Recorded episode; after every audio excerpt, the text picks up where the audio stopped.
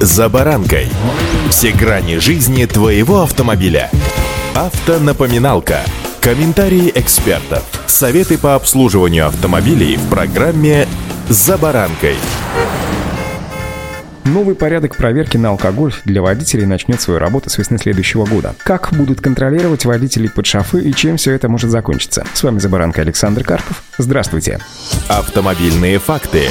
Начнем с того, что основаниями для проверки и освидетельствования могут послужить запах алкоголя от водителя, нарушение речи, неустойчивость, резкое изменение цвета лица или неадекватное поведение в, казалось бы, нормальных условиях. Также основанием для прохождения медосвидетельствования будет считаться возбуждение дела об административном правонарушении, предусмотренном статьей 1224. Это ДТП, в результате которого был причинен вред легкой или средней тяжести, вследствие чего должностные лица, наделенные правом госнадзора и контроля за безопасностью движения, могут провести освидетельствование водителя на алкогольные опьянения опьянения с применением видеозаписи или в присутствии двух понятых. Перед освидетельствованием водителя должны будут проинформировать о порядке процедуры. При проведении непосредственного освидетельствования на состояние алкогольного опьянения должностное лицо будет проводить отбор проб выдыхаемого воздуха в соответствии с руководством по эксплуатации использования средств измерений. Проще говоря, факт употребления алкоголя определяется в результате анализа воздуха, который водитель выдыхает в индикатор. Должно быть показано наличие этилового спирта в концентрации 16 мг на 1 литр выдыхаемого воздуха. Также в документе прописаны причины для направления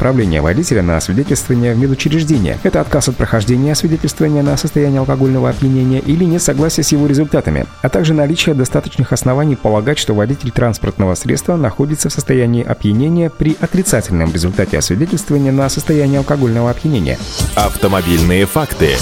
С точки зрения юридических формальностей, водителю запрещается управлять автомобилем в любых состояниях сознания, которые медики, да и психологи обычно называют измененным. Ведь это представляет опасность как для самого автомобилиста, так и других участников дорожного движения. Речь в данном случае идет не только об алкоголе, но сегодня именно о пьяных штрафах. Управление транспортным средством водителем, находящимся в состоянии опьянения, если такое действие не содержит уголовно наказуемого деяния, влечет наложение административного штрафа в размере 30 тысяч рублей с лишением права управления транспортным транспортным средством на срок до двух лет. За повторное управление автомобилем лишенный прав водитель получит уже штраф от 50 до 100 тысяч рублей, а также обязательные работы от 150 до 200 часов. Напомню, что повторным считается нарушение, которое допущено в промежутке между вступлением в силу постановления о наложении первого наказания и завершением одного года с момента окончания исполнения постановления. При ДТП с применением тяжкого вреда здоровью возможно ограничение свободы на срок до трех лет, а при гибели участников ДТП возможно ограничение сроком от 5 до 15 лет. Помимо этого, в зависимости от тяжести преступления, возможно, конфискуют еще и автомобиль. Поэтому одно из самых золотых правил – выпил за баранку не ногой.